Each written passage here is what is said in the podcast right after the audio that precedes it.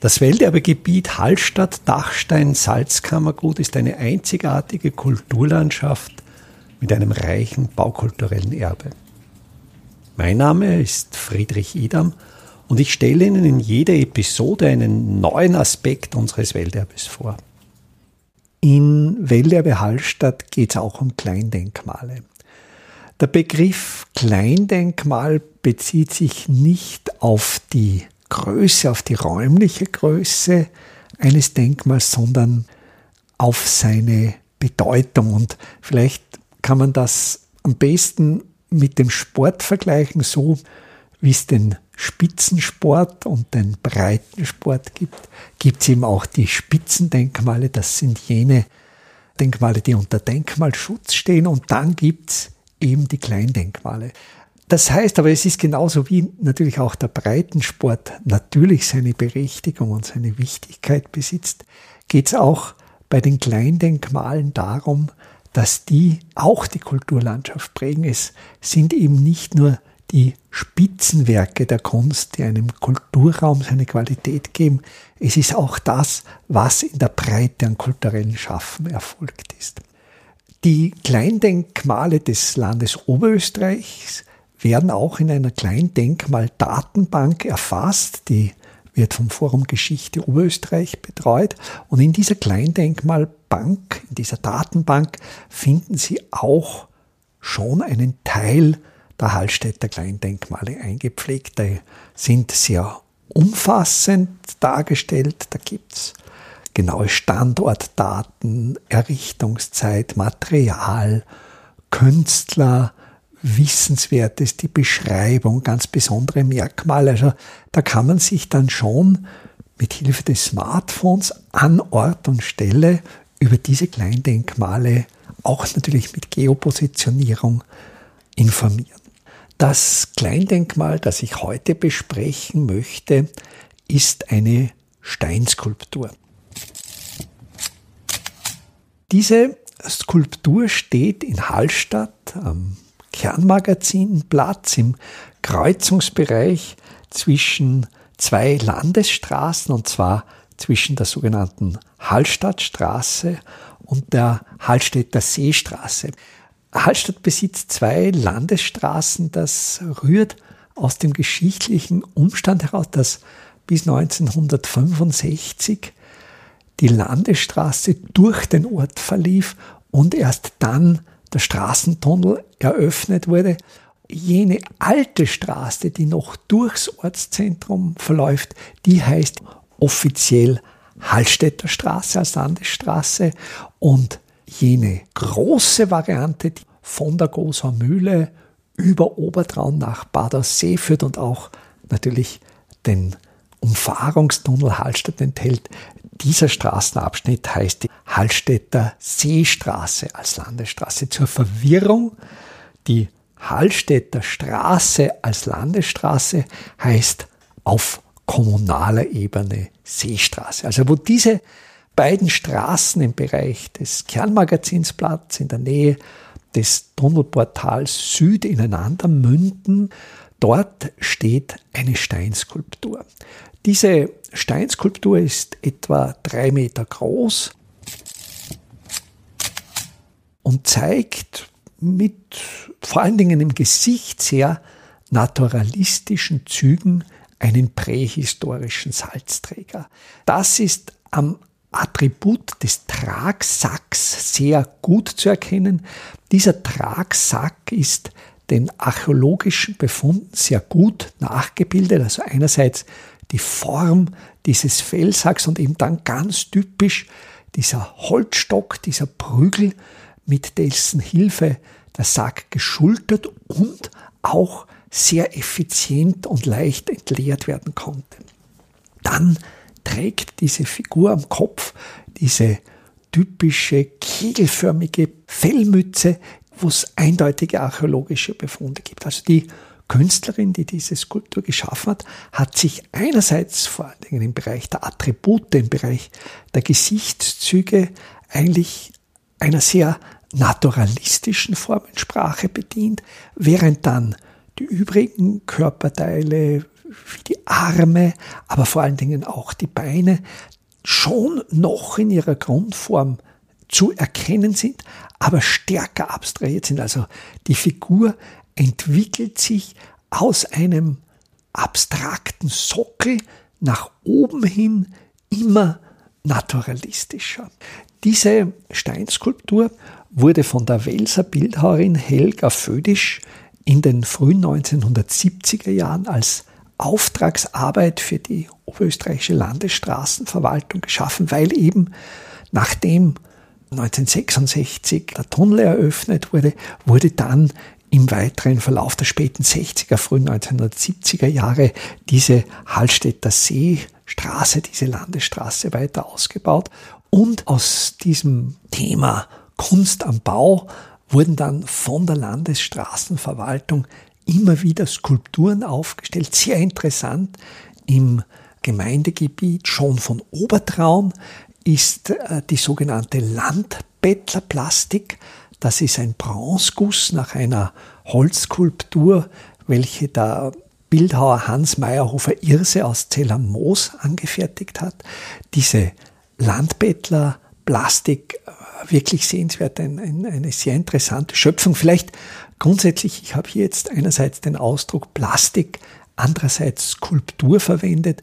Eine Skulptur ist ein Werk, das vom Bildhauer, von der Bildhauerin mit dem Meißel, mit dem Schnitzereisen aus dem Block geschaffen wurde, während die Plastik ein Verfahren im Aufbauverfahren ist, wo in Ton modelliert wird und dann abgeformt wird.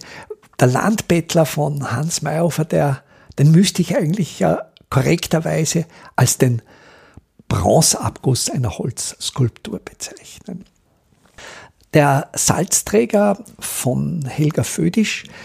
Helga Födisch lebte von 1928 bis 2003 und sie hat sehr viele solcher Arbeiten für die Oberösterreichische Landesstraßenverwaltung durchgeführt. Das waren in den 70er Jahren auch zum Beispiel Brückenheilig. Das heißt, hier hat sich auch natürlich, so wie sich die Kunstszene verändert hat, haben sich auch diese Kunstwerke an den Straßen verändert. War das noch bis vielleicht in die späten 1970er, frühen 1980er Jahre Bildhauerarbeiten, also Reliefs. Es gibt zum Beispiel auch an der Lawinenverbauung Schosslangang, das ist noch im Gemeindegebiet von Hallstatt am südlichen Ortsende von Hallstatt, da gibt's Bronzerelief vom Ebenseer Bildhauer Hans Kinesberger geschaffen. Das sind dann echte Plastiken, die, die wurden modelliert, die werde ich sicher auch einmal besprechen.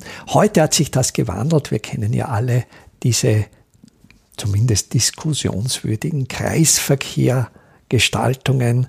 Und da wäre es sicher spannend, eine Diskussion, wie weit sich die künstlerische Qualität dieser öffentlichen Arbeiten im Straßenraum im Lauf der letzten Jahrzehnte gewandelt hat.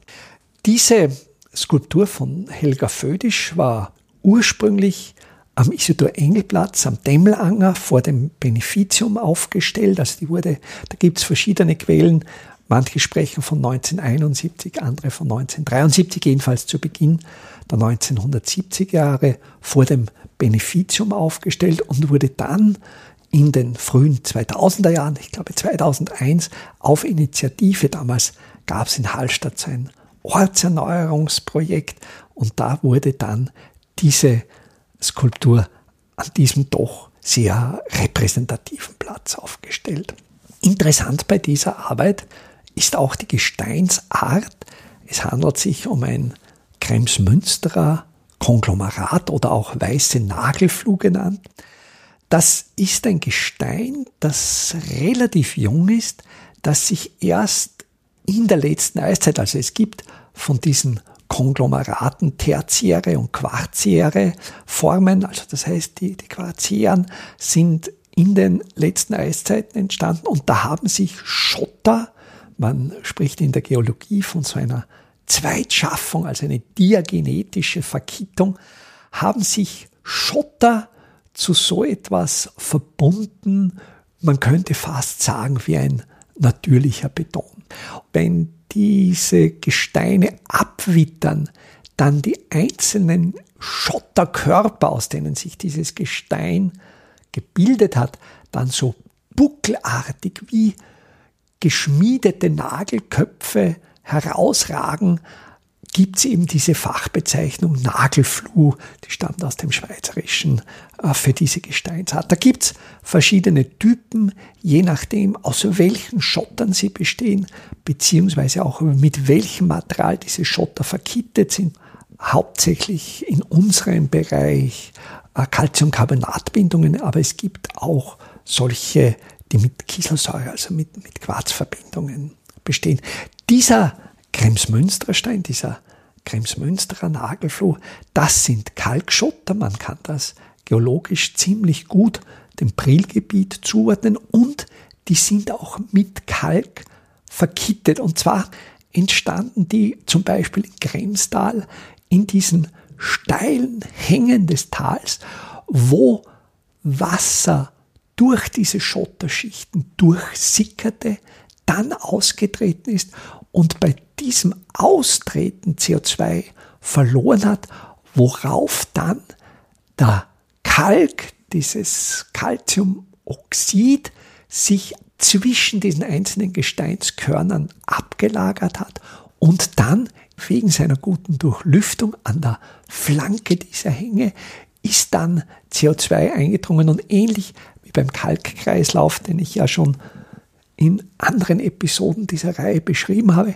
findet dann eine sogenannte Carbonatisierung statt. Also dieser Kremsmünsterer Stein, den gibt's in verschiedenen Körnungen, ist sehr druckfest, also der hält Drücke von bis zu 700 Kilogramm pro Quadratzentimeter aus, also 7 Kilonewton pro Quadratzentimeter. Das ist eigentlich durchaus in der Liga von absoluten Top-Betonen. Und gerade in den 1970er Jahren wurde dieser Stein für Straßenbauten eingesetzt. Da hat man dann Betonkonstruktionen, Brückenkonstruktionen, vor allen Dingen Brückenköpfe und Brückenpfeiler mit diesem Gestein verkleidet.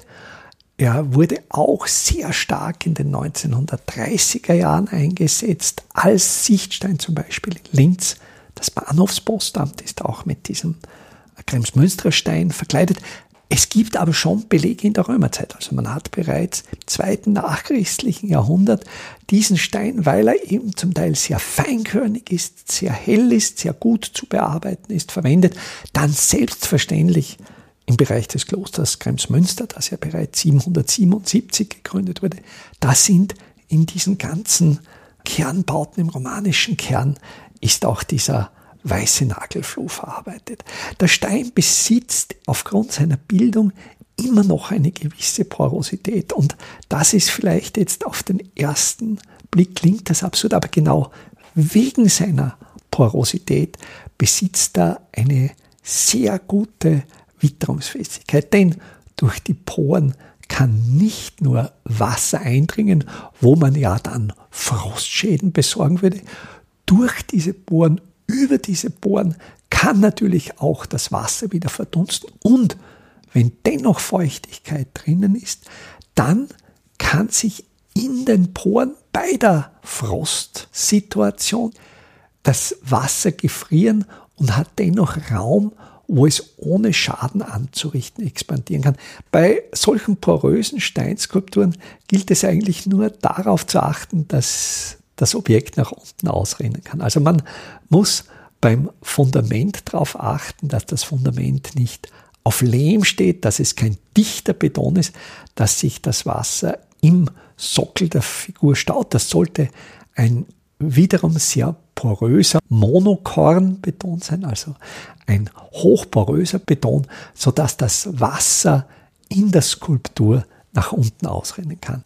Die Steinskulptur des Salzträgers zeigt eigentlich keine Witterung. Geschehen. Es sind gewisse Löcher, aber die entstehen einfach aus der Gesteinsbildung, teilweise durch Auflösung der Dolomitanteile, also diese Schotter, da sind zum Teil auch dolomitische Schotter dabei, also Dolomit, Calcium, Magnesiumcarbonat, die haben sich teilweise aufgelöst, aber die Skulptur selbst ist ohne Froststehen sehr gut erhalten, hat an der Nordseite, natürlich dort, wo sie nicht besonnt wird, einen schon starken Bewuchs von Moosen und Flechten. Aber ich denke, genau das macht ja so eine Steinskulptur interessant und schön, dass sie im Lauf der Jahrzehnte altert, dass aber das Material so witterungstauglich ist, dass es diese Bewitterung, diesen Bewuchs aufgrund seiner natürlichen Struktur ohne Schaden aushält. Welterbe Hallstatt erscheint alle 14 Tage neu.